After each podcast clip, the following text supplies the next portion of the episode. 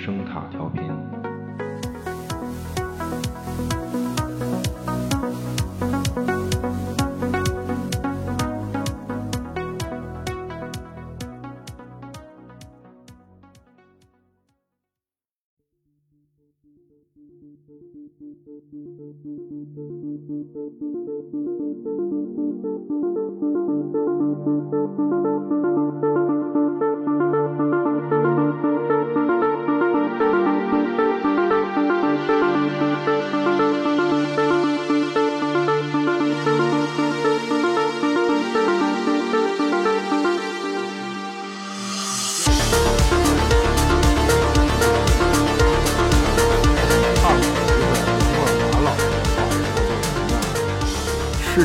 物是原先就有，咱们是后来的，对对对，对吧？你这这种后来的吧，混好，世间万物容得下你；你混不好呢，哪儿来回哪儿去。这是，这就是真的啊真的，这环保救的从来都不是地球，而是我们自己。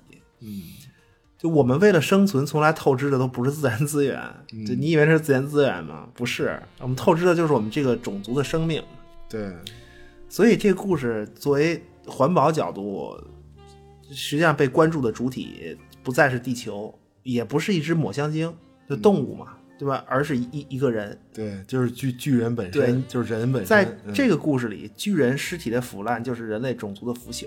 嗯，就他他他整个故事实际上是用一个，就用这种所谓新浪潮的诗意来冲淡了一个描述一具尸体从新鲜到腐烂的这种全过程，大蚯蚓什么钻，就这。其实原著里对于腐腐烂尸体的变化和气味儿的这种非常明确的描写，就令人有有些作呕的这种，在动画里是省省略的。对你，你如果只看文字的话，其实你你对他这个，你你是可以充满想象的，对那种腐烂景观的恐怖想象是有的啊。足够恐怖了，动画已经足够恐怖了。就你知道，我看这集的时候，其实它最恐怖的镜头是给那个巨人的第一个脸部特写，啊啊，就是那个俯拍的那个嘛，对，上来那巨大的脸然后旁边的沙滩上站着男主人公，就是他巨物恐、巨物恐惧症瞬瞬间出现，观看此集途中。嗯来回去世，反复去世，各种我，给吓的，嗯，真的，就不适感那种感觉，啊是因为就是在对比之下，如果不注意，你会以为男主只是沙滩上的一片怪异的海草。啊，特别震撼。嗯，不是，你是海草还行，比一粒沙子大点对。然后然后对比之后，你会发现原来这个东西这么大，啊我操，他就我跟他差距那么多，对吧？所以你说，就是你你进入这故事，最后你发现分分解尸体的是什么呢？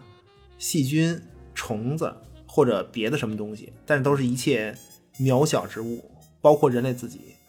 对，对，就那么改编上，其实它这个故事很大的一一就区别很大的一点是，呃，在立意上吧，就它区别区别区别比较大的是，就第一个登上尸体的巨人尸体的人，嗯它剧里显示的是一个女科学家，嗯，就就是那个男主人公的同事，对，就这个指向性很明显，很明显，但是原著里并不是，它就是普通渔民，嗯对，第一个登就普通渔民第一个走上去，然后就群众们就一个接一个就都上，就开始上了。对原著，因为原著故事完全没有如何看待人类对于科学的迷信这个问题。嗯，就啊，就等于他剧里是现在是有一点儿那种什么科学家蛊惑盲目群众的这种，对对这对，这个没这个，没、啊没有这这个问题很 low，这个问题太 low 了。啊另另外，就那个商店门口那巨人骨头那个东西，它原著里实际上是要说什么呢？因为巨人的尸体大部分它通过各种手段，实际上是进入了人类生产生活的最后一个生产再循环，就比如做肥料之类的，对吧？啊猪 猪浑身 猪浑身都是宝啊啊，对，浑身都是是宝宝，对对对，哪儿也不能扔，就类似这种。那么除此之外呢，其实巨人的破碎尸体的其他部分，最后你不管是因为呃被盗抢啊，或者因为别的什么东西，它最后流入了怎么讲啊？有钱人的手里，就占有大量资源的人的手中。就他最后对于这个，他等于这种这种对于巨人尸体的占有，完全和再循环没有没有任何关系。就这些人就是为了炫耀资本而收藏，就为了就完全是为了炫耀这个而收藏巨人的这个尸体碎片。对。他等于是用一个掠夺成掠夺了的成果来引以为傲的这种，对，嗯。对，就就然后直到最后呢，其实巨人巨大的牛牛进入一个，就就你就剧里一样嘛，他进入一个马戏团的猎奇博物馆，然后你看一眼卖门票，嗯这个呢，它是和就我觉得它是和生命有关的最原始，也是其实最纯洁的部分。嗯但是现在再无纯洁可言，就它仅仅是为了，就你你你想想这个事儿，就马戏团，然后你花钱看一眼，对吗？就这个牛牛，它仅仅是成为了组成娱乐业的重要元素，就这种本身最纯洁的东西。就是啊，请请付费观赏啊这对你，正如、正如那个马斯洛所言嘛，就我们他妈不是为了繁育后代才行此周公之礼，对吧？恩阿本质上也是人们互爱的表现，绝对是人性之美啊，是是肉体，更是精神上的抒发。啊，好好 成功引入啊，如此顺对当，，不是 引入还行，真的啊真的真的，但但是这个恩阿的趣味在变异，就在生存环境里变异，而且得花钱才能看一眼。嗯，是是这个在娱乐业的主要抓人手段，现在这这这个事儿是，嗯真的，嗯食物什么什么食物、水和安全感，对吧？你这些都需要，就还有，对吧？就反正都是很顺其自然的明码标价。对，呃不是，对而而且他们竟然说这个，就最后他们说这个精美的牛牛，巨大的这个东西，它来自鲸鱼，它实际上它最后跟户外啊、什么精神抒发都没什么关系，它就完全是一个动物性的一个，对啊，对，是啊，就都就都是肉体嘛。就我就我跟你说，怎么讲啊？因为这种就第八集这种新浪潮故事吧，特别矫情，你知道吗？就这故事的另一个角度，可能还是和一些信仰有关系。因为个人感触最深的啊，这巨人实际上他的初始形象是个古典神话人类英雄，嗯，对对吧？很明显，对对你就不用台词说，你一看就是一个巨大雕像，很直观的一种古典雕塑感，人性美的集合。古典雕塑都是这种。嗯就你发现，在巨物恐惧症里有一种东西，是我们对巨大雕像的天然恐惧。啊，对，很多这种，它它是，我觉得对我觉得这是一种非常典型的一种压迫感，其实啊很天然，这是一个巨大的人躺在沙滩之上，他就成为了一个绝对的存在。就人性人性的体现是，他是绝对的存在。就你可以选择无视，但你绝对无法否认。然而，最终在人们持续的生存时间中，就这个巨人变形、腐朽，最后竟然被人们遗忘，就只留下这种巨大的白骨啊，就提醒我们那个绝对存在的人性壮丽本质。这个白骨，不是，但是也没什么用啊，大哥，牛牛牛已经 已经他妈被标注为来自大鲸鱼，这这个人人家啊几几个月之后，人就小镇的人就全全遗忘了。嗯，就就彻底忘了这个巨人存在过的事实，就整个故事非常严峻，嗯遗忘人性等于种族灭亡，明白吗？于是呢，我我觉得改编特别好的一点，同时改编特别好的一点是，他把原著里本来不是结尾的话，然后放在了剧的结尾。男主说：“我感觉巨人会站起来，用大步穿过小镇，收集自己身体的碎片，重新回到大海。”嗯就就实际上就是人类结束嘛，从哪儿来回哪儿去，就就就这个，嗯对，因为这儿实在是无处安放这个人性嗯。对，什么都别说了，这个 编剧部故事宇宙收尾 啊，啊，不是不是，我惊了啊！我跟你说，就怕这种失忆的，你知道吗？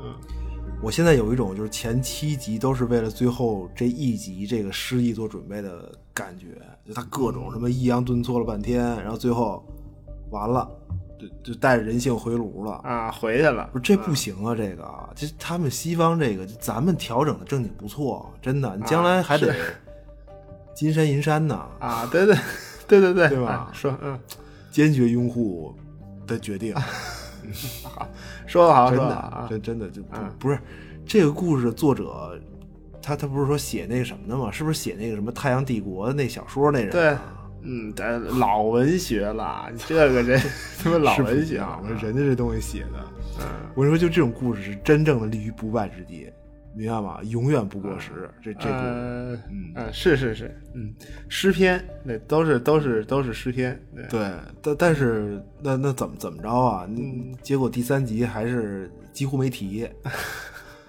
本本来还还还说重点说一说一下第三集呢，啊最后一激动，结果第八集都秃噜完了。啊啊，嗯，那那还怎么着？说说说第三集吧，还今儿说呀，今儿感感觉节目都快结束了，这这这老老这样。喝嘛啊，不是，我觉得其实说起第三集，可以换一个说法，就是、啊就我刚才隐隐约约在闪这个第三集的这个，就就就是他这种，就他是在一个不断的所谓第三集，就是说在一个不断所谓人人类进化的这个过程里，什么是我们忽略的东西？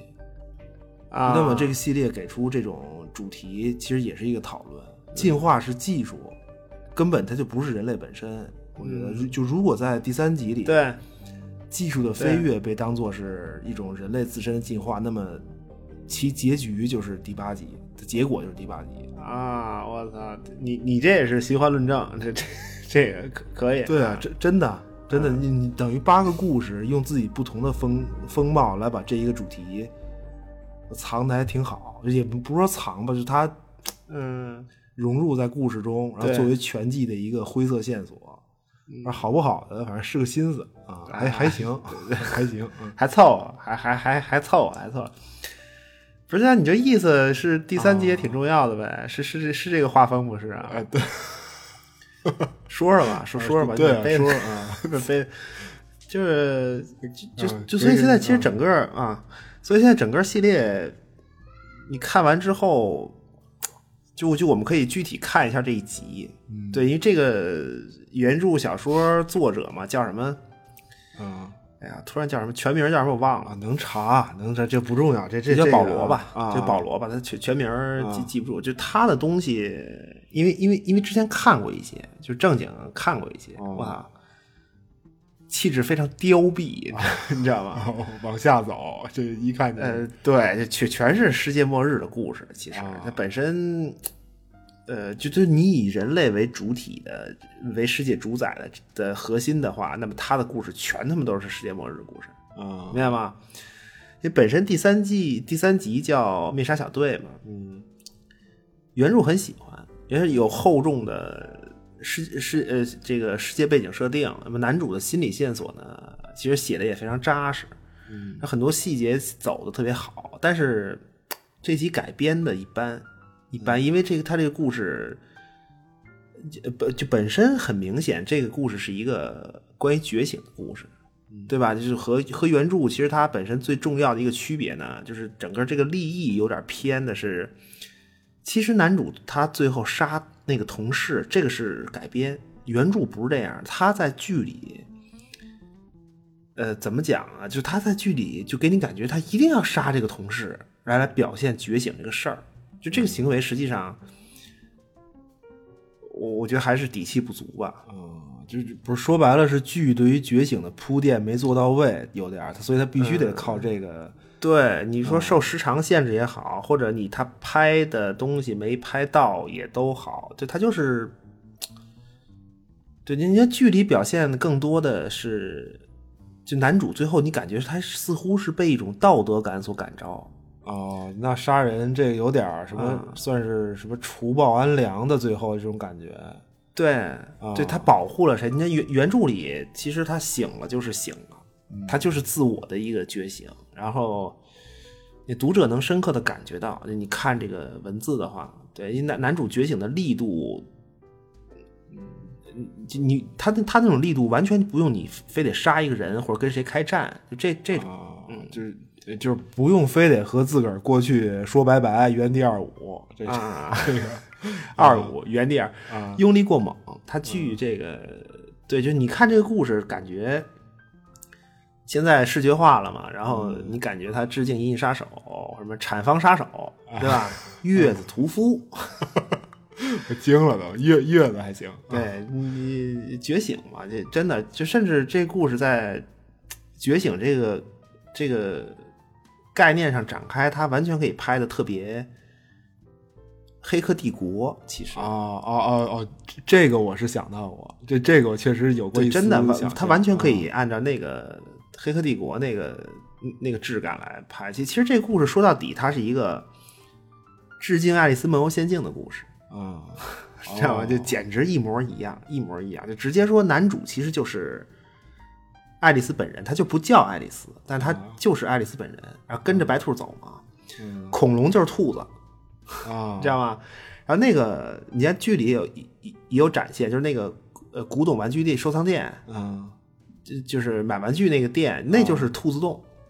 哦，对，然后整个故事呢，就是男主跟着恐龙走，然后最后进入兔子洞，走出梦境的故事。他通过找到那个古董玩具店，然后进入那个兔子洞，然后最后通过这儿。走出了梦境，梦醒了，等于是反着的，跟那个对，就就所以你就想这个故事大概是一个，对，其实原著里的那个恐龙，它它是反复出，反复在男主现实生活中出现的，那根本就不是闪回，因为因为因为他的那个女朋友家有一个一模一样的这个恐龙，就作为古董收藏嘛，因为别人是是别人送给他女朋友的一个礼物，对对，就当然这个。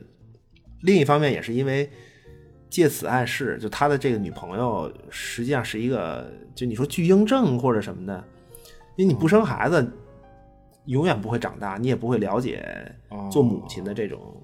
对对，因为因为那个恐龙它是就是一个玩具嘛，它只送给对，就只送给孩子嘛，这个东西只送给孩子。那么他他这个整个故事世界观是这样，就就有这么一个，呃。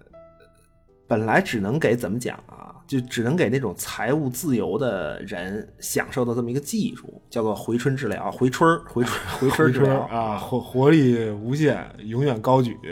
对，因为因为这个东西它是它实际上是通过定期的玄幻药物注射嘛，然后给人以永恒的生命和健康。嗯，对，然后这特别好，而且呢。就是它随着时代进步和科技发展，在某一个时间点，在历史上有某一个时间点呢，就这项技术的这个专利期就专利过期了，明白吗？就那那带来的必将是，你你你任何成本都任何产品都是这样嘛？你你专利一旦过了期过了期限，它就开始普及，普及以后就是成本降低，成本降低，最后就结果就是绝大多数人都用得起，嗯，就于是就是这个全民永生的时代就到来。嗯，就等于医院，就这个时代的医院只提供一个服务，就是提供回春治疗。啊，就就提供这个服务，你你不需要别的啊，对你别的病也不得，永远健康嘛，反反正永远都对，就但是它是有副作用的嘛，就是你你等于接受了你自己永恒的生命和健康，那么就你将失去生育能力，所以。呃，就从男主的心理线索展开呢，其实他的核心台词是什么呀？原文啊，嗯，原文就他这个故事心男主心理线索原文的这个核心台词应该是：如果每个人都很理性，那么世界上就不需要有心理医生。哦哦，怎么还是个病人的故事？对，他整个事儿是这样的。嗯，呃，第二季第八集呢，呃的一个维度。就就就就你就从这个第二季第八集的这个维度展开，这个第二季第八集这个维度就是一个环保故事，对吧？啊，开始循环论战，开始这个。对于是呢，在第三第三集灭杀小队的这个原著故事里呢，就世界这个这个世界终于被我们给玩冒 了啊，完了，玩冒完了，完了，就这是一个基于碳排放超标，然后全球变暖的这么一个末日世界背景。那么末日来临之前的故事呢是这样的，就为了防止全球气候变暖这个事儿呢，其实对于很多人，对于有的人来说吧，这是一个新的生意，明白吗？啊，商业蓝海，蓝大有可为。对对，一个一个心理。比如说，为了减少碳排放，那咱就，你看，咱就不说那些噱头先行。看起来更虚头巴脑的事儿，就咱咱咱就说真的正经的实事儿啊，好事儿，好事儿。火电不用了，对吧？烧煤不烧了，然后改风电啊、水电，你看上去其实都是发电，但是但实际上就是每一种新的能源去发电，它实际上是一个全方位的一个新的产业链条，啊明白吗？然后还有什么呀？哦，这个我操，一时半会儿想呃核电算是一个呃啊对，核电，核电因为很多现在很多很多国家也是反对嘛，就再生能源吧，再生能源算一种，啊，对吧再生能源的再发生，嗯呃，烧天然气应该算一种。嗯，就就就反正你就反正你听吧，就哪个你听着都是发电，但哪个都是一摊子事儿。啊，爱爱心发电大队用爱发电，用爱发电，嚯，好，好，好，就是意念发电，行行嗯也行也行，干实事儿，大啊，哥。是是是，真是错了啊啊，，包括你像为了减排，然后嗯电动汽车，对吧？这这个也是新鲜事，很新的造车势力，就这些东西。它是环保，它的目的是环保，同时也是资本游戏，嗯呃，重新洗牌。对，就你不可否认的事实是什么呢？其实以环保名义，呃，以环保的这个名义，或者以这个概念可以干的事儿，你可以颠覆无数的旧概念，嗯，然后创造无数的新产品，用来碾碎旧世界的既得利益者。啊，这成就无数财富自由有八个亿的人，呃，对对，你减排只是一个方面，其实，在整个这个碳就是碳排放这个事儿上，非常重要的一块儿，它就是就是认认真真的、勤勤恳恳的种树。就就是你，当然这个事儿好像你你也看不见有什么对商业宣传，对，不是它，关键是没有相关产品，就就这个这个，对它不可能有产品，你树也不能砍，是什么家具厂 我不不知道，你不可能，对吧？而且其实你你可能在现实世界里，好像除了咱们中国以外，这好像你也看不见别的什么国家，就真的很很踏实的在干种树这个事儿。嗯，对，其其实很重要，其其实这个事儿反而最重要，对，它啊非常重要，非常重要。就不说这个啊，嗯那么故事里呢，就像它气候就就这种一路飙升嘛，啊，南极、北极，最后冰盖全部融化。尽管很多人干环保，但是还是走向反向冰河对时代。于是呢，这个就海平面上涨嘛，你你各大城市，这沿海城市啊，什么这些被淹没，什么纽约，对吧？你纽纽约你首当其冲，你肯定的。东京，哎，特别好，特别好。伦敦，对吧？这这个不用问。啊是是是啊，那么带来的问题其实就很经典，气候变化了，这个海平面上升，土地面积缩小，什么资源少了，怎么办呢？怎么办？就于是人人类就启动了一个碳汇计划，这实际上就是二氧化碳回收，嗯，啊这个汇集回收回这么啊就这么一个计划，就等于是它整个计划是通过降低全球的这种二氧化碳碳浓度，最后就达到一个调整气候的目的，啊，而且就是。呃，并且这个计划里面有这个试图重建地球两极冰盖冰盖的这种啊，嚯，这宏大计划、宏大设计、啊，对宏伟设计这个计划如果就当然，呃，这技术上没有问题，然后当然这个计划如果正常进行的话，将持续好几百年，它是一个非常就至少好几百年。对很很缓慢的过程。那么，就本来就控制大量资源和财富的人，就你你比如，就很多人他是通过灾难前的环保项目来嗯积累财富，你明白吗？嗯干了好多年环保，挣了一堆钱，然后两极冰盖没了，就就就这种。嗯呃，那他们呢，其实也很明白，在这种末日世界大革大变革的背景里，就你说守住财富和资源，保持自己上层的地位，那是一件非常难的事情，非常，而特别是在这种末日环境是更难。嗯，不是因因为资源的总数在确实在减少。对，而且而且就是他这个事儿，就就算没有环境恶化这个问题，嗯对吧？就那起码是，你还正常来说，比如说人死以后，那你的财富其实就将被以各种形式重新进入循环，嗯，进入重新进入循环，，对，重新分配，嗯对吧？就是你你你的你你你你你笼络的这个财富有这个有这个重新进入循环分配的这种制度、渠道、机会都有，嗯对吧？于是呢，就那么回到那个问题，就回春治疗技术的普及，因为刚才说是它它是你说到底是它是专利到真的到期了，还是刻意为之？哦哦，就是要就是要普及这对，就本来财务。自由的嗯人需要这个，因为需要这个技术嘛，因为花很多钱，他可以嗯办得到。其实，呃，呃，就你花很多钱，然后让自己长生不老，但其实呢，仅仅是你自己长生不老，其实很难达到永远享受财富的目的。嗯就因为永远享受财富和资源垄断的基础，其实不是不仅仅是你个人生命的永恒，而是什么呢？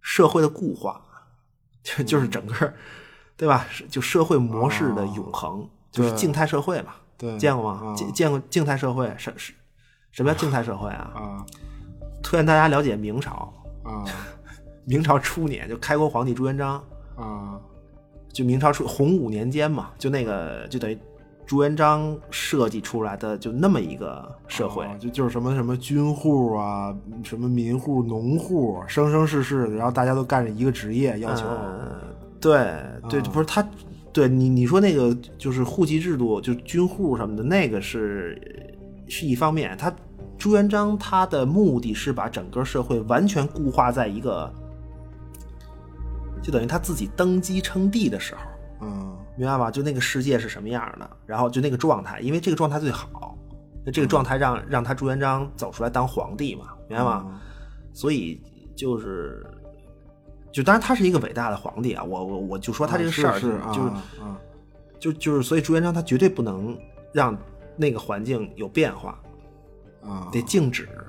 啊你只有这样才能让这个朱家子孙永享富贵，明白吧？就整个一金字塔盖好了，然后他们现就朱家在最顶层，底下就整个金字塔不能动，对，就就这个意思。不能有任何你像他那些制度都什么呀？啊大明皇册，大明皇册，这是就等于是大明人口数据库，就就等于每一个人的信息，每一个人的信息，所所有子民的信息。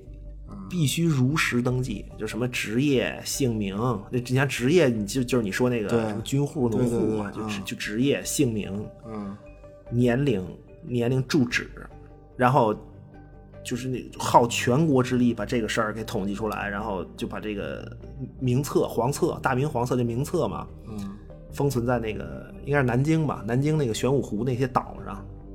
啊隔隔隔离开，对，就巨科幻。就他这个事儿本身，就朱元璋这个事儿本身特别科幻，那就等于一数据库。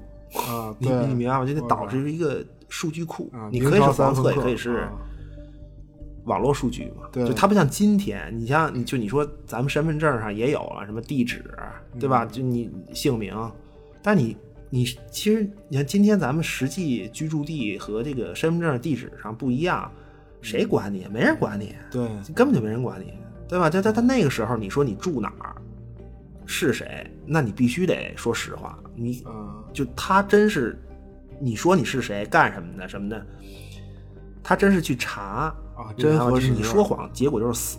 我操 他他，因为他跟那个啊数就是那个玄武湖玄武湖上那数据库，它它会对，就你说的不对，就就哦，你就死。我就是绝不能有绝不能有出入这个对东西，，啊而而且是十年吧，就他这数据库十年嘛，就是每十年还是几年，就大大明黄册信息更新一次。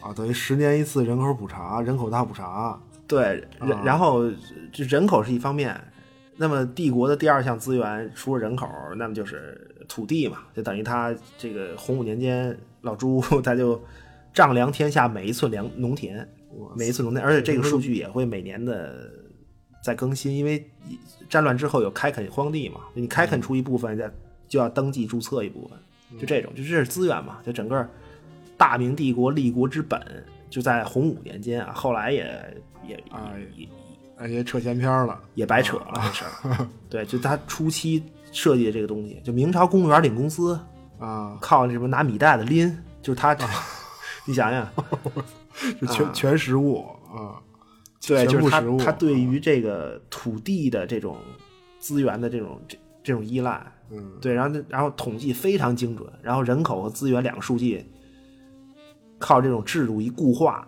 那么就他设计这个体制，朱家子孙永享富贵嘛，对吧？就就当然这是朱元璋的一个梦想嘛，在历史上也真实出现过这种这这种设想，也也而且他真这么干了。嗯就他的这个设计说到底就是，就等于忽略了明朝那时代，他没有回春疗法。啊，技技术达不到，不不够科幻，这个对，那那结果就是你你那你其实几十年上百年之后，那朱家子孙爆炸，对吧？你最简单，当然还有别的问题啊，那你朱家子孙爆炸是其中之一，嗯对吧？然后老百姓人口也爆炸呀，你常年，对吧？你肯定跟刚建国是不一样嘛，而且你社会它本身是不可能静态的，嗯对，因为你新的生命它都是鲜活的嘛，你你你你那些生命不可能它做不到啊，嗯对吧？我就不想接着军户去去当兵去，那那我怎么办呀？对吧？那么，对，所以所以，哎，但是这个就等于在灭杀小队里这事儿就成了。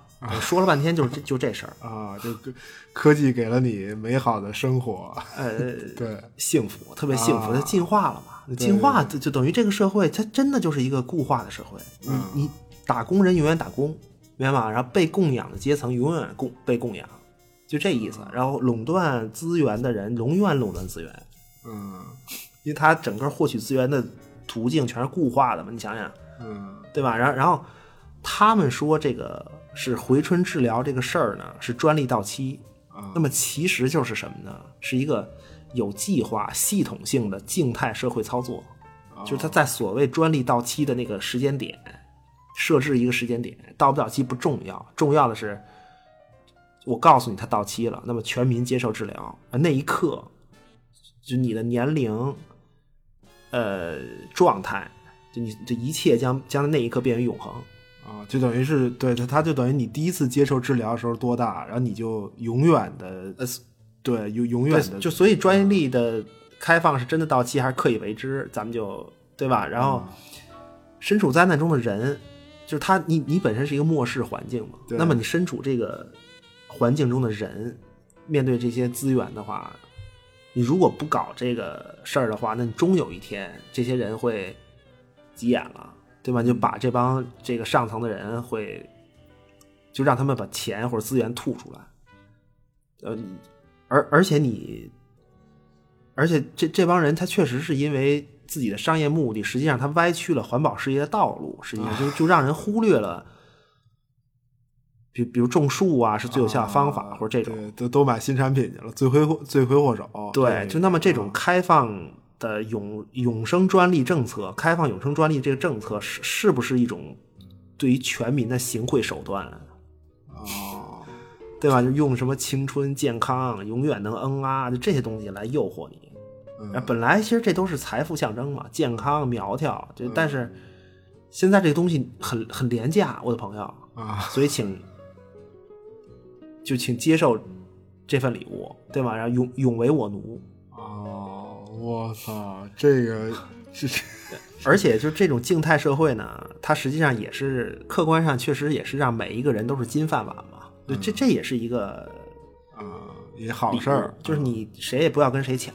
那本来资源有限，大家都不要抢，都是金饭碗，嗯对吧？因为没有人能替代你，因没有新生儿嘛，对，对吧？就等于这是不是一个收买全民的美梦嘛？哎呀，这是 一箭多雕，对，一那么于是呢箭多雕啊，，于是就是造梦成功。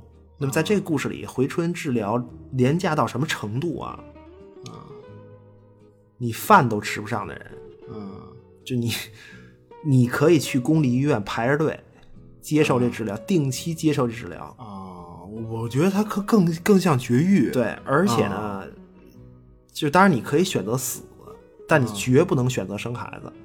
啊，就每个孩子都是无限的可能，你死就死了呗，死了你你你少长子死了但是挺好孩子啊绝不能生，就给这个新生儿是给这个梦幻梦幻般美妙的静态乌托邦世界带来毁灭性打击，绝不行，嗯明白吗？所以呢，那随之而来的制度，杀灭新生儿，啊，这我操！现在这个梦感觉像是《黑客帝国》了，有一点儿。这你要这么说，确实有那么 有那么一点儿。这真的啊有点儿对，有一点，就是他的这个梦境社会危机，这个就是他这个他这个社会是有危是是有涌动的危机的，就他这个梦境是梦境危机在小说里实际上是有暗线在，是是就是人的这种心理层面的东西，它是一步一步的展开。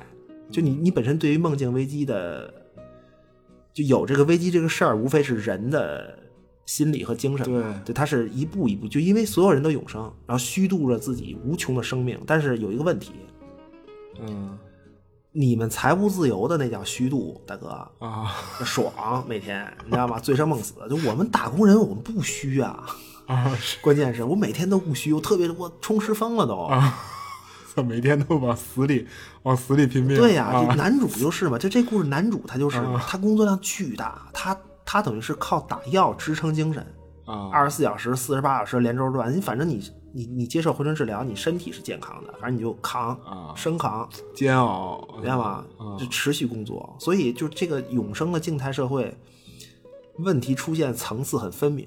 就实际上第一波社会问题怎么讲啊？叫做，就我给起个名儿啊，嗯就在对对于这个梦境来说呢，第一波社会问题叫做梦境困惑者的出现，啊明白吗？就是那帮酒鬼，就这个世界酒鬼和瘾瘾君子巨大，人人巨多，啊庞大群体。对，第一波人就是酒鬼、瘾君子，就很多人在这种永生里想不明白了，就我干嘛呢？一天到晚不让退休，啊啊行行行行，真的，呃是是啊，唯一他最后那没办法，就能麻痹自己的，就是利用这个廉价健康嘛。你有这廉价健康，就在他等于能有资本糟践身体，然后纵欲过度啊哎什么就这种。对，但是这种无聊的生命有什么意义啊？老话说得好，人最大的痛苦他妈不是得到得到什么，而是得到以后再失去。啊，就得得到 得到了一个永不失去的金饭碗，现在非常安逸，没有对手盘了。这这个对啊，对，但是就我觉得，就很多作品都讨论生命意义。就这个作品，那你说生命本身何尝不是这样呢？嗯，就我们总说用有限的生命做点有意义的事儿，那么有意义其实是相对于有限而言的，对，对吧？所以，所以有限的生命对于人类来说是什么呢？就是我们被被赋予、被赐予了能做有意义事情的机会，因为你的生命是有限的。那么无限生命，那就是失去了这个机会啊！啊，失去了，对于无限来说，你一切都没有意义，有什么意义啊？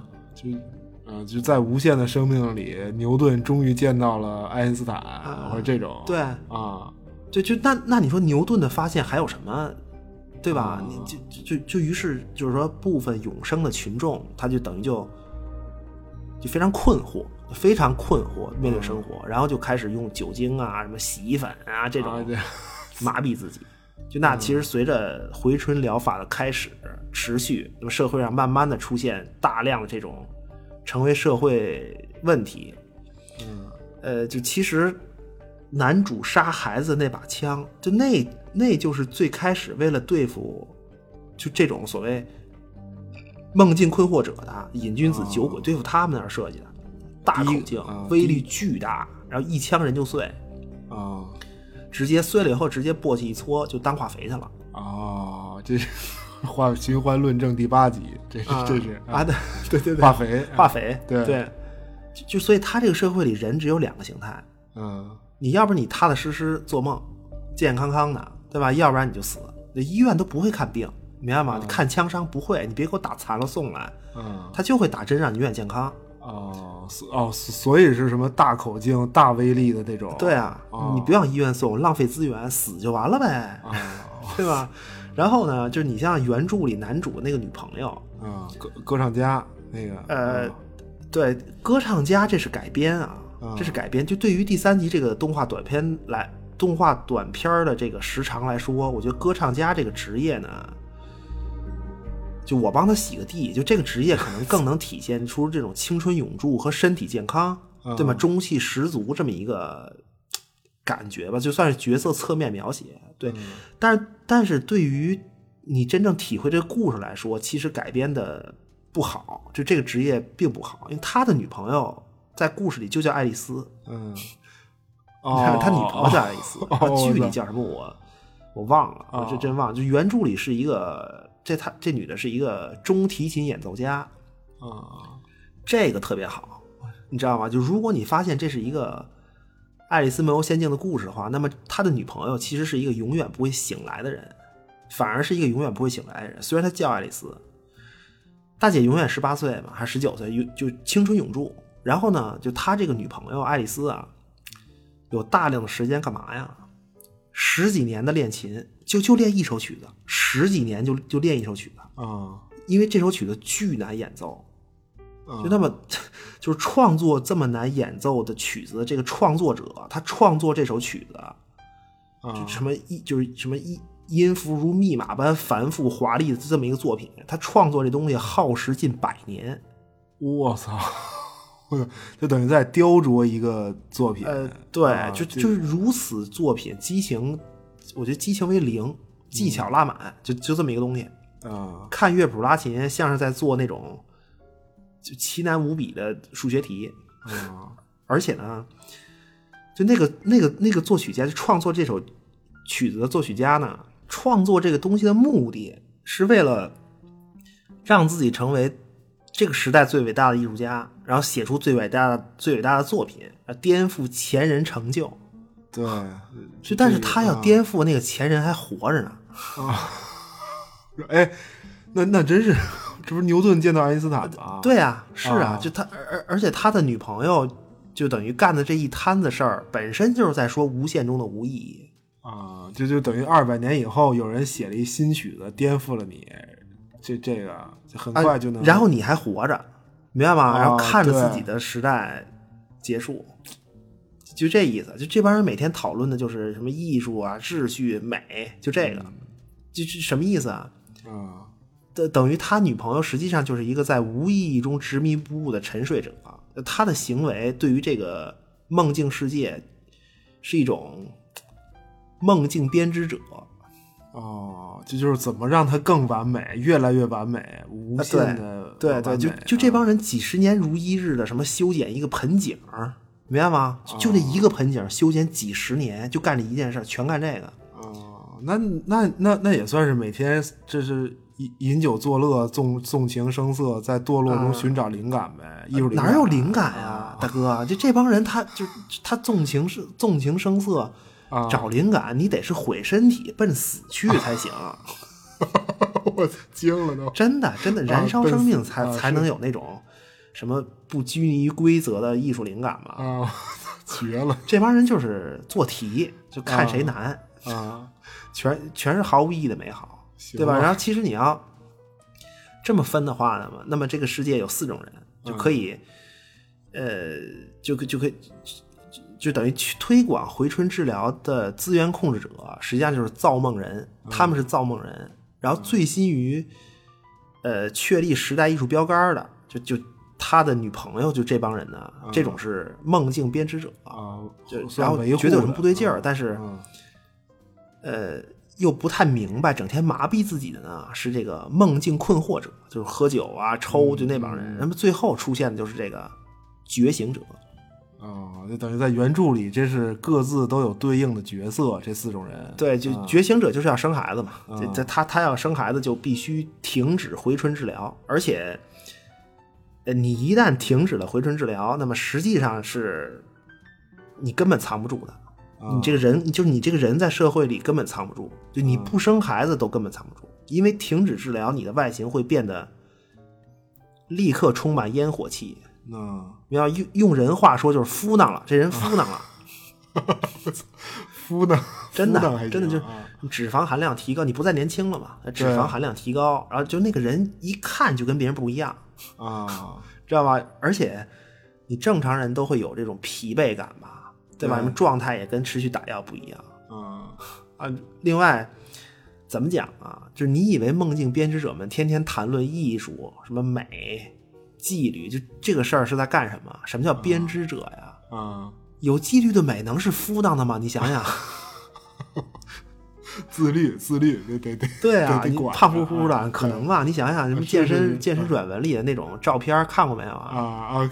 看过看过，我们就是没有一丝赘肉啊什么，就那就就那种啊。对，就等于造梦者在通过塑造审美的标准，然后也也来强化对对你的控制，等于最后让人自己，就是你自己不进行回春治疗，你自己受不了自个儿，明白吗？嫌弃自个儿，我操，不绝不能敷脑，对，要死都不能敷脑。就就你像原著里男主在那个古玩玩古董玩具店一眼就盯上那妈妈，就是因为这个事儿。就首先是第一点是体型，然后是人的状态，竟然能就能看出他特别疲惫，你说这就不对。啊，然后再进一步嗯就是那个妈妈的衣服嘛，它不合身，哦，就也算体型嘛，它不合身，嗯因为这是不可能出现的。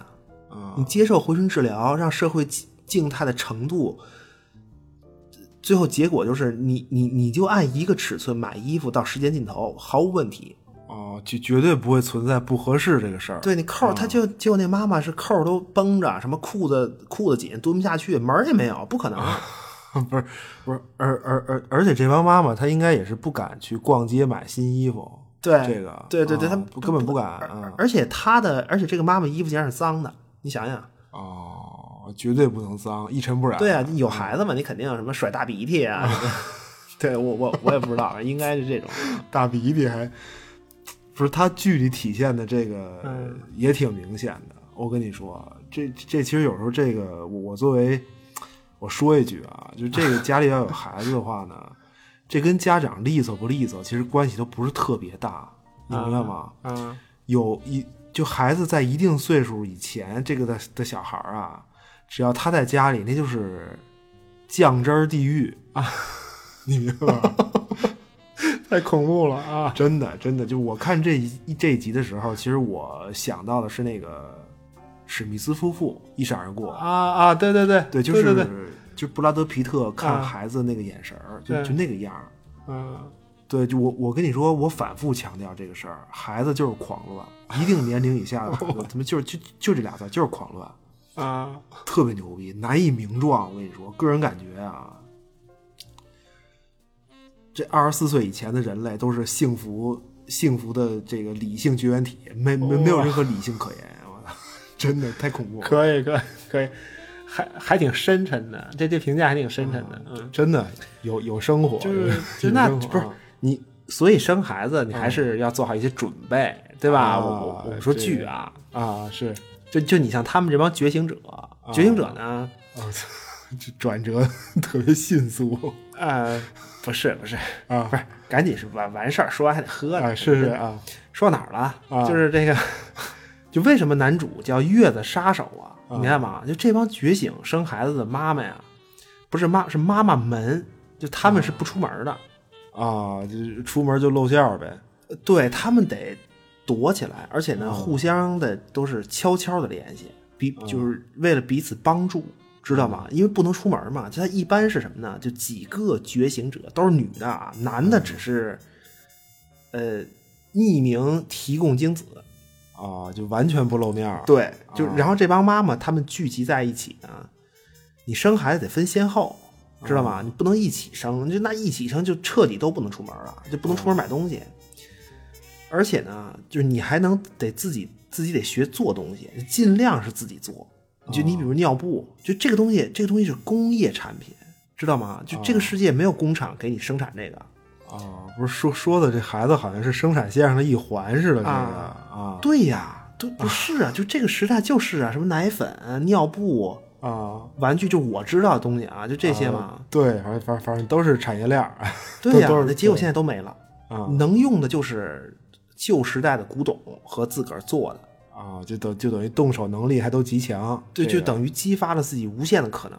就是，但是代价呢是，就是他们，因为他们觉醒者等于实际上彻底放弃无尽的生命嘛，结束回身治疗。嗯结束这个治疗呢，呃就是你等于结束这个治疗以后呢，你的生命就只剩二十年，最多二十年。这那那正好是一个抚养一个孩子的时间对，就但是如果你被抓住，啊就侥幸未死，那那那也不行啊！就那你被送进女子监狱，明白吗？劳改致死，用最后的二十年，可能估计是给社会奉献土豆吧，种种地去，可能是。啊，就就劳改，就就因为你已经觉醒啊了嘛，你不可能再次让你接受回春治疗，你的意识已经不允许让你永生了。不达标但是有利用价值，因为你你的意识是清楚的，可以干活儿。就是他不像那帮什么梦境困惑者，天天喝，脑子什么都不太对，不太明白而且而且这个故事他们觉醒不是看清了什么什么造梦者的阴险目的，什么你要永永远在金字塔顶顶顶尖上，对吧？我不是为了要推翻谁，或者或者说我想改变什么，这不，他们不是这目的，他们的想法就是满足生孩子的欲望。嗯然后对孩子的期望呢，就仅仅就是能不被弄死，顺利成年，然后通过一些手段，比如脱离黑户状态去干嘛呢？啊再去进进行这个回春治疗。是然后还是再进入这个梦境生活。呃，对，就没有什么阶级革命的目的都没有。他的出发点只是接受了就人性本能的召唤，或就是困惑的来源其实也是这个事儿。你生孩子可它就是一种象征嘛。啊，就反就反正必须想生。对你客观上生孩子，它实际上是带来新的希望，最最后是人类本能，然后必将成为造梦者的最大威胁。就实际上小他小说里用城市的构造来映射了一个，就等于还是弗洛伊德那套，说本我、自我、超我，就本我就是人类进化中的本能这种。就因为嗯，他那城市什么样，我记得剧里也也也也就也算挺明显的吧。他那个城市的最底层啊，已经变成森林了，嗯明白吗？就没有人居住啊，都是猴儿。啊，就等于全是动物被动物占领不是就是猴子，就只只有猴子，就类似人类原始形态的猿猴，在在底层。哦那么城市的主体就是，呃，靠空心儿的碳纤碳纤做材料的这种各种空中楼阁。嗯对，就是所谓的正常人嘛，正常人就是正常人基本都是梦境编织者，对，然后他都住在上层，然后这个底层森林其实就是等于底层意识丛林嘛，等于是。啊，就是在进化中保留的本能。呃，对，其实全是猴子。现在，那那就不管是困惑者还是觉醒者，其实都在被本能所召唤，就不是要跟这个造梦者开撕。没有，你像小说里最后那个妈妈，她自己说生孩子理由嘛，她本身就巨弗洛伊德，就是作为一个，就她作为一个小女孩的时候，嗯想要一个娃娃，什么孩子，就就就这个事儿，就是这个事儿。哦，就就等就等于喝大了的这个梦境困惑者呀，什么，就他们都是属于那种在在在这种本我召唤的召唤下特别困惑那样儿。对，啊，对，而且这个故事的男主其实他非常像什么呀？就咱们嗯那期做红龙的感觉，就是格雷厄姆，红龙男红龙男主人公嘛，啊就面对人类本能被压抑的焦虑，就他是是是是这个状态，就他实际上是有心理问题的，嗯他最后被被本能所唤醒，呃，结结果。就当然，剧是给的，就给你导向了一个什么道德感，就这个东西，就那只能说有问题。对，这不是原著本意，而且道德这挺没劲的，这这多没劲啊！这 这个，嗯，挺没劲的，还行。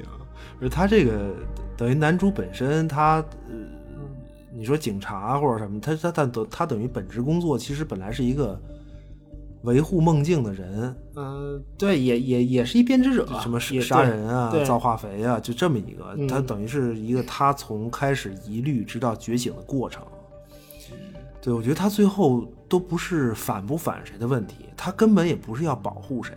就你像小说最后他自己不是也说吧，就就是这个就这对母子可能被杀，反正你别人杀就杀呗，反正不是我，就完了。嗯，对，就让其他的产房判官出动，对吧？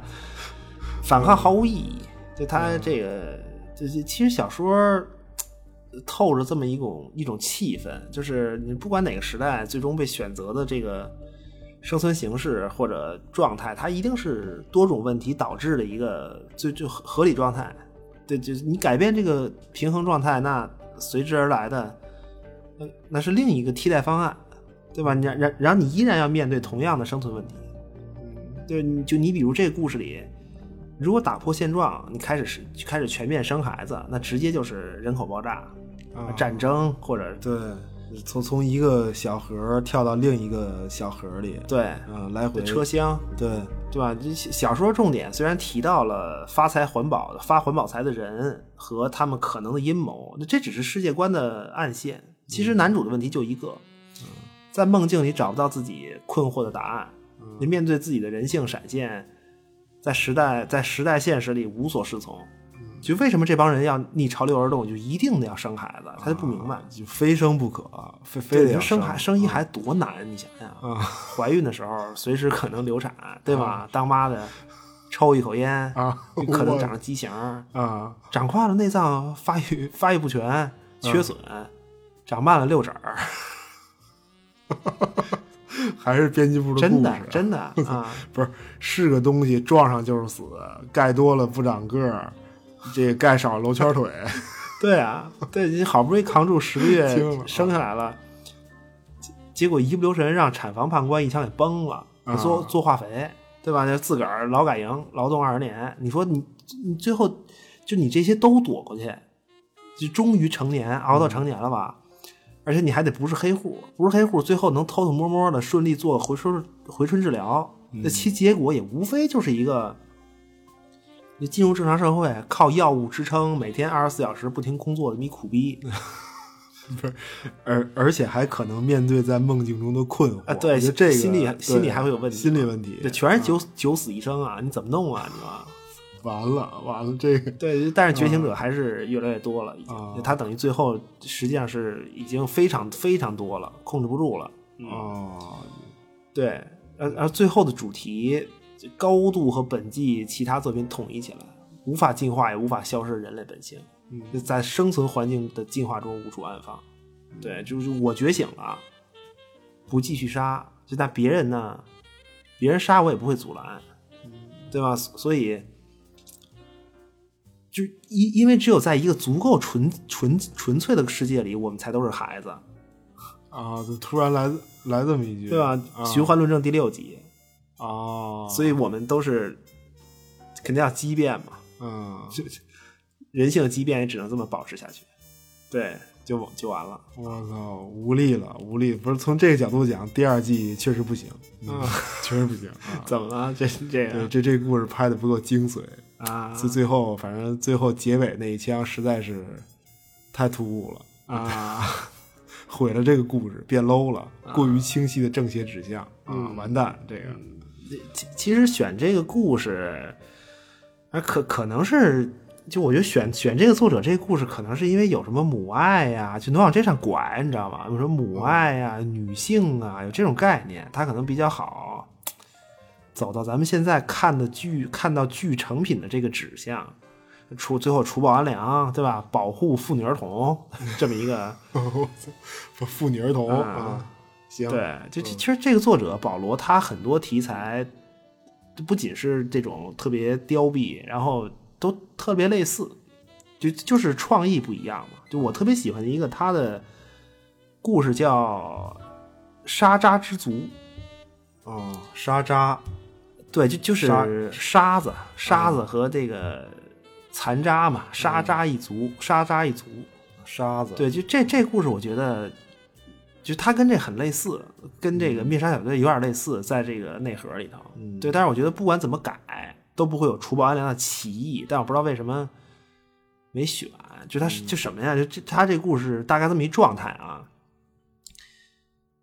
沙沙之族，大家可以想象成一个月球那片子，你看过吗？哦哦，就就是一个人的那个，呃，对，和和呃遗落战境跟遗落战境有点类似那种环境。哦，是阿什么阿汤哥做保安吧？那是在地球对，矿工哦和保安。哦对，这就就说未来未未来地球呢，疑似已经成一个，就就这么说，地球上最大面积的东西是矿场，而且这个地球上人很少，应该是已经已经是一个大量移民的这么一个时代。哦，完蛋，地球母亲成矿区了，对，就这么一哦感觉，而且就是一个公司，就就一个公司，思科工业。啊，就是思科工业垄断，被思科工业垄断，嗯那么这个时候的工人不需要自己干活儿，而嗯干活的全是机械化，或者采矿机器人儿啊什么的，然后直直接负责矿区安保的，其实也不是人类，嗯而是那个就是基因工程生物，啊，机器人儿，呃，不是机器人儿，不是机，哦就是基因工程的碳基生命，就它就是人头马战士。啊，是什么？就就是人头马的那种什么人头马是吗？呃，对对，就是哦智力低下，智力低哦下，我然后靠植入情绪控制芯片儿，手持大火铳，负责矿区保安。对，那么就而且所谓它这个矿区呢，是一个，就是你从太空到地面的全方位火力防御体系。啊，火，真的就就你想这一什么气氛啊？啊，然后这个人类都是监工，等于就是监视屏幕数据和这个处理突发事件。啊，这这这是一个矿场保安部、呃安保部、对安保部啊，安保部。那那么这个安保部它总部设立在北美，嗯就所以面对这么这么巨大的矿区呢，就人类安保部就仨人儿，就就仨人，一个是男主，男主叫叫什么呀？游戏仔，游戏仔每天就是头号玩家呀，对吧？戴着 VR 眼镜啊，就就这种。哦，那这这啊，那这也不科幻啊，就这意思吧，啊就这意思。然后女主呢，女主叫刀锋女，啊，刀刀锋锋女，还还有一个叫纹身大猛汉，啊，就简称猛汉，猛汉啊，啊。就这么三个对，然后那么啊游戏仔和这个刀锋女俩人是相好，而这个这个猛汉呢是一个，其就其实这三个人吧，其其实都是那种自恋和空虚的体现，但是就这个猛汉呢更自恋，啊极极端自恋。对他只迷、迷恋自己的身体，而也不搞对象，明白吗？啊，懂。懂就不是就就是在长期的孤独环境里，没有二男争一女的尴尬，呃对对，就就反正就这么三个人，那他们常年驻守在这个矿区的安保部，就也其实也比较无所事事。就那么突然有一天呢，警报响起，屏幕警报响起，然后一个就看屏幕上一个红色的光点儿在这个闪烁移移动，在矿区地图上移动，然后然后三个人一看说：“哎，有情况了，哎。”啊，激激动激动，在在无聊的生活中有一丝新鲜感掠过啊兴奋，就啊特别兴奋，就终于有事儿了，知道吗？那三个人整装待发，乘坐这个思科工业最先进的猎头者武装飞船，什么隐形轰鸣、高速高速飞向事发地。啊那船舱里呢，就呃三个人通过这个遍布全球的思科工业卫星定位目标，啊！嚯，一个轰轰烈特烈的别军武啊，你轰轰烈烈的然后然后然后这三个人就商量说说说这这厉害啊，这个说目标作战能力评估高危，说为什么呢？说这目标竟然能突破重火力警卫防御的这个矿区，然后出它出现在矿井里面哦。我！说这个这个逼个 trouble 呀，这个、逼个刷包，这个 说这说说要不然咱怎么办呀？咱要不然核弹核导弹直接来一发。哦哦哦，第第一个选择就是核武器，对，就就你想想这世界观啊，这第一选择就，真的吗？然后呢，这游戏仔就说说不行，说不行，咱不能，就咱们动用了这么多设备，都是成本。那猎头者我都开出来了，你车辆使用登记表我都填了，对吧？回头公司得问呐，公里数、油耗一一一查，啊你干嘛去了？对吧？得问，你一发导弹，那目标渣儿都不剩。啊，死无对证，就所以呢啊，听我的啊，咱抓活的，抓活的。那么这个时候呢，这个就是猎头者飞行器警报声响，然后哎，提示已经抵达目标上空。这目标在哪儿？在欧洲。哦，我操，这么大矿区，对，就就这么大，就从哦北美总部去矿区办事儿，直飞欧洲，就全是矿区。哦，呃那那就这三个人值班，对，然后这三个人一看呢，就是到目的地了嘛，操作一番，猎头者高空盘旋啊，然后三个人准备激将突袭。这猎头者，猎头者把这把这个猎头者改为无人驾驶战术支援模式，哦，我操，特别带感，巨战术，巨战术，飞船舱货舱开启，绿灯亮，啊，跳伞准备，这是，没有伞，我操，啊，没有伞，什么喷气背包什么都没有，所有所有在这个下坠下落的时候减速的设备全没有，就是激将往往往、哦。往下字面意义的跳。啊，哦。对，然后然然后先说啊，先说。啊，三个人呢，战术小队各种重装备，然后直接高空咣就跳下来，嗯，然后猎头者就开始把人卸下来了嘛，低空开始进入低空战术支援，然后然后这个思科卫星无死角，实时战战场监测各种，然后小队就接近了目标，特别紧张，明白吗？因为这目标作战能力评价高危啊，特特别紧张，拿拿望远镜观察，说哪儿呢？看不见呀、说不说不对呀、说这目标显示就跟这儿呢。那么突然，这个望远镜里出现了一只生物，浑身毛，而且脏了特脏，巨脏，这个耷拉着耳朵，吐舌头，这儿闻闻，那儿拱拱，知道吗？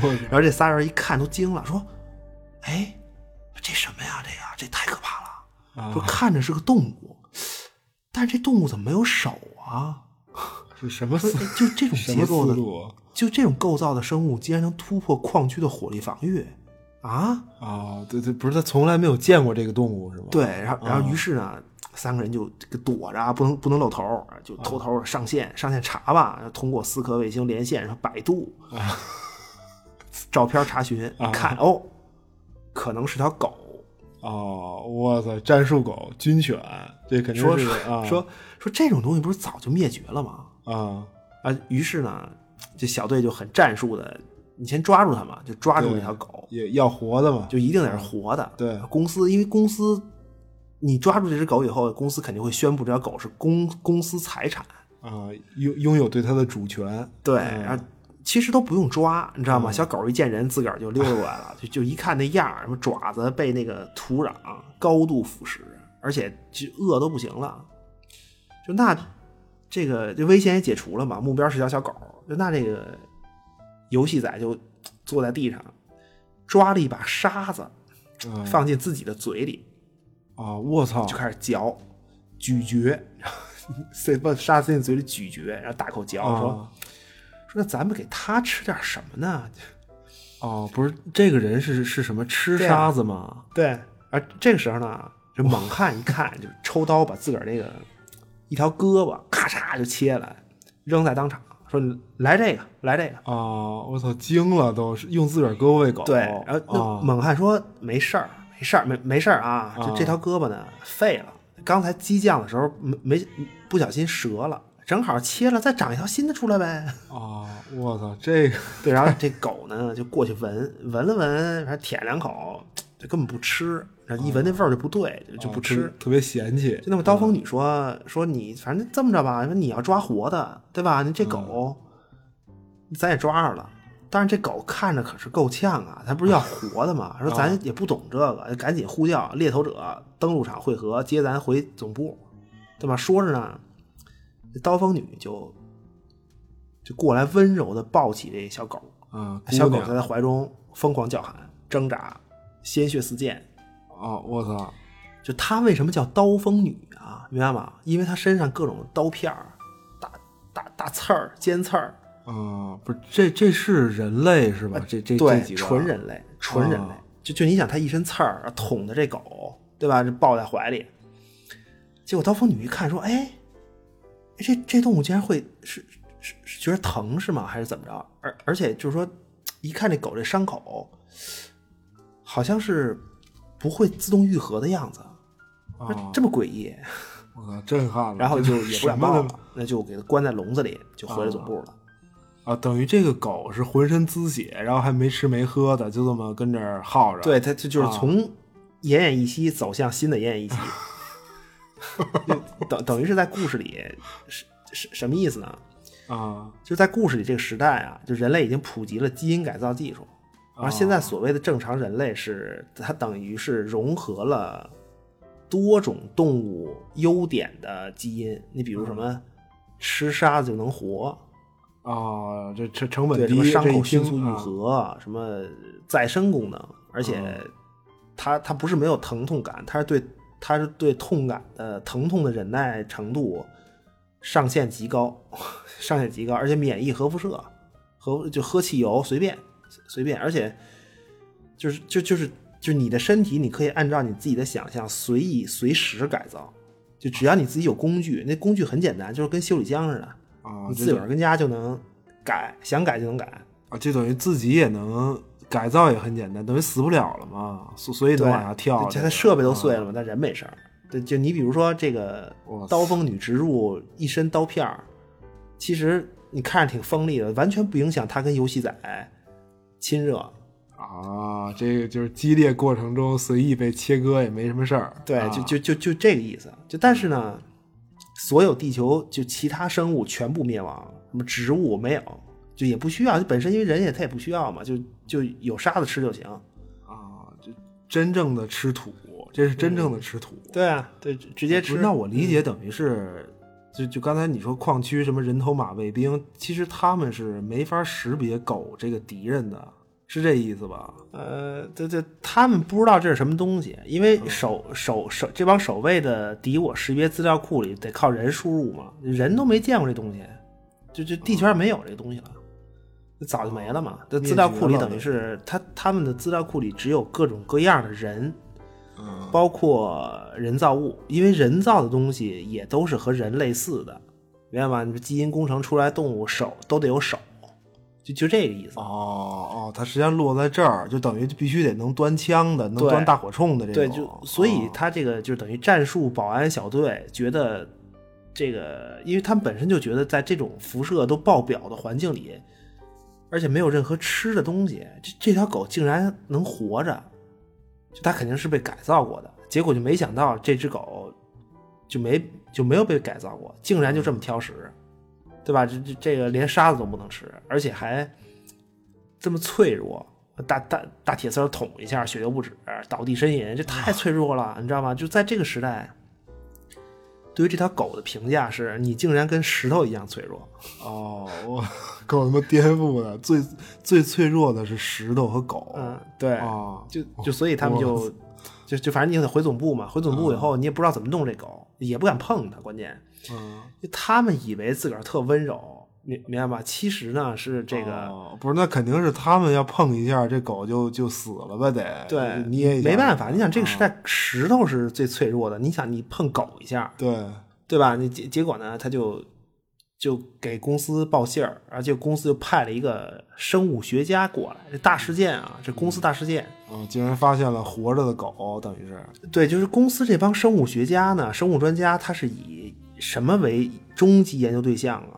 就这个这个研究课题，他们的研究课题叫做“生命之谜”，就是要搞明白生命是到底是靠什么运行，就这就生命这个东西的本质是什么，就就研究这个东西。啊，然后，然后专家一来，也够因为肯定比较懂嘛。专家型的人类，就他的改造方向都是那种什么脑后插管对吧？这大脑拥有人类恨不得所有知识，就就这帮人。啊，等于也是也是强化过的，呃对，也也也是改造。然后专家就就说说这确实是一条纯粹的狗，然后就给了给给给这狗带了点奇奇怪怪的食物，就是狗粮嘛，有机狗粮。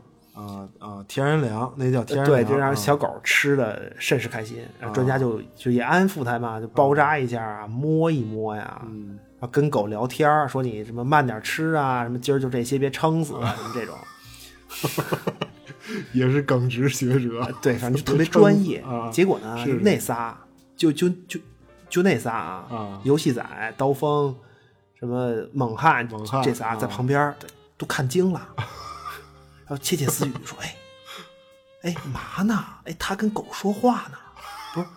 公司是不是派派来一病人呢？就是他怎么能跟狗说话呢？”而然后这个时候呢，这专家就就听见了吗，你你怎么啊背、背后议论我？啊，专家说：“你不懂了吧？这是我们研究成果。那、其实我也不懂这是为什么，但是过去的人都这么做，啊，确实能让狗平静下来。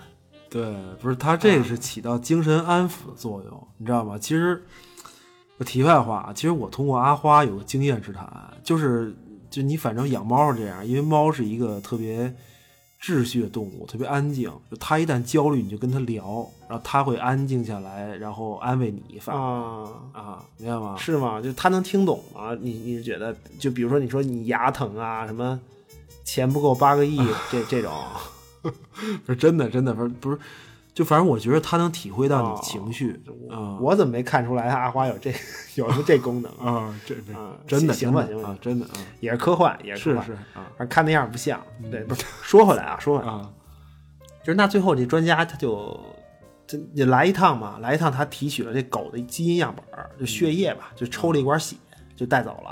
啊然后那这仨一看说：“大哥，你你不是你把狗带走呗？你别你什么你给我们留着是吗？啊你这不是公司财产吗？啊，无无法处理。这那专家说啊，是啊，我提取基因样本就行，狗我们不养，为什么呢？就你知道它吃那东西是什么价格吗？啊，就那个狗粮特别贵，啊就就这种高成本的事儿，公司是不干的。啊就狗就留给你们，我我给你们提个建议，就你们可以查一下资料，就有那种上古古代那种关于狗肉的菜谱，说你们有机会学一下，就把它吃了得了，尝尝鲜儿，对吧？啊，这然后专家呢就扬长而去，建议然后这仨就呆立当场，地上一条啊狗奄奄一息，就是这怎么办呀？做饭怎么弄啊？谁你说谁会做饭？在他们认知里，没有进化到位的古代人才炒菜呢，不是沙子也不用炒，太太牛逼了，对吧？这真的，这呃然后这时候猛汉就说了，说啊这样吧，这样吧，就我想养它。啊，就还是招人喜欢，小狗还对，那俩情侣，反正就是那意思，就是说说，那你自己养，我们不管，啊就咱一块儿生活可以，但是你自己负责养它，我们不管。啊于是呢，这个猛汉就同意了。自恋大哥，这位自恋大哥呢，就开始学习，就各种学习怎么养狗，狗是习性，然后开始高价买狗粮，啊啊，认认真真的养。于是这个就还不错，三个人和狗打成一片。啊，特别温馨的一个一一个场景，对，但是不敢抱，你知道吗？就怕就怕给怕给扎死。啊，怕怕给捏的搂死，对，但但是啊狗会舔它们，就本能的亲密嘛。啊，它还是可就那么爱直到有一天呢，这三个人带着狗去海边度假。嗯你海边嘛，就说是海洋，其实是一层这个厚厚的石油飘着在海上，海是黑色的。那就没没法儿什么，还度什么假呀？什么这不是嗯、啊不是这三个人是没有感觉的，这三个人对黑色的海洋没有感觉，他们认为海就是这样。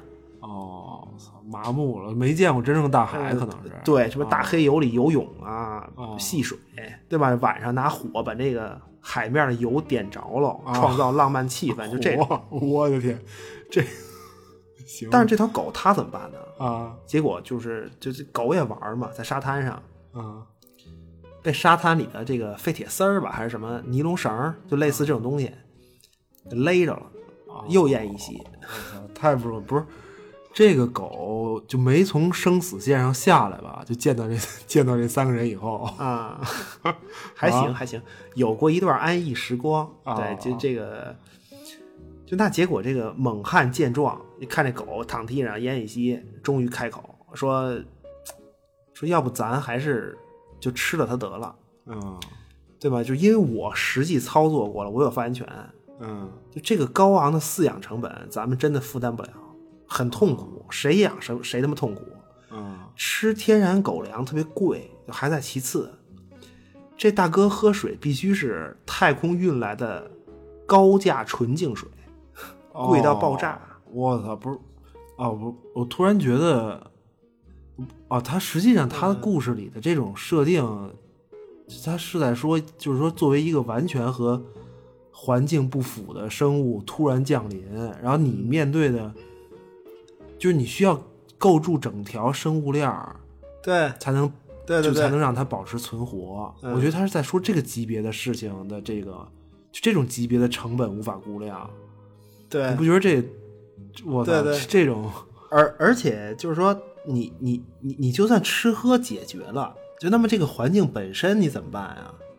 你你这个环境本身让狗也很痛苦啊。对它持续的辐射呀什么的，对，而且你亲近一下，亲亲近一下人类都有生命危险，对吗？所有亲昵动作都会，你都是被冒着被开膛破肚的可能。啊，这爱的很伟大，只能说爱的很伟大就啊那最后这个就等于三个人想了半天，啊就权衡了一下，就终于还是吃了。啊！含着眼泪大快朵颐，对，就是啊就反正最后呢，因为这三个人说，就他吃完以后就特别感慨，就是说啊，原来生命的味道尝起来是这个滋味，就和我们以前一时兴起吃掉的那些人头马首味哦啊，就没什么区别都吃哦，不是它因为都是肉是吧？但是这条狗它活着，作为生命和和和这些人头马什么的区别很大，哦对，所以我们现在有点想念他，然后故事就就结束了。